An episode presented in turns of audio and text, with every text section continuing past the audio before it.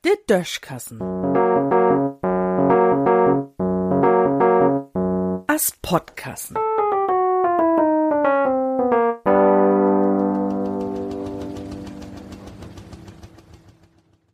De besten vergeten.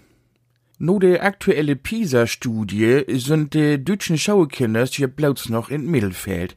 Ich bin mir nicht sicher, ob was ich kann mir vorstellen, dass die Bundesregierung sich freuen wur, wenn sie mit der Arbeit noch in Mittelfeld war. Meist jeden Tag geistert nie de Meldung durch den Nachrichten, über die man an und für sich bloß noch den Kopf schütteln kann. Klar, die Tiden sind nie einfach, aber was, warum hört man zum Beispiel do an fast, dat nu agraute Kanzleramt noch zu vergröttern? 27.650 Euro den Quadratmeter koste Chrom. Nee, schall der Chrom kosten. Eins zu so 777 Millionen. Und wo kein de Buchkostenentwicklung bin Flugplatz BER, bin Stuttgarter Bohnenhof oder de Elfi in Hamburg noch in Kopf hat, der haut bi düsse geplonten Tolen blauts noch Han und feut übern Kopf zu so. Tja, warum schon sich de Scheulers denn anders verhauen? Das Taschengeld ward abbrugt für Spielekonsolen und wenn wat wirklich Wichtiges ansteht, dann gab man eben nur Mutters oder Futters. Für die Regierung gibt dat was kein Irland, de mol eben dat Portemonnaie obmucken könnt. Na ja, an und für sich doch.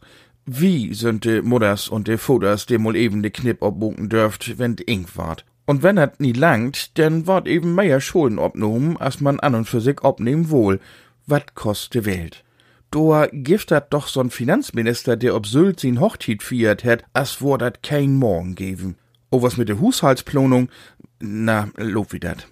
Nu ist die PISA-Studie ja o was n Statistik, wie de de Besten den Schnitt hoch trägt und der anderen trägt den Schnitt dohl.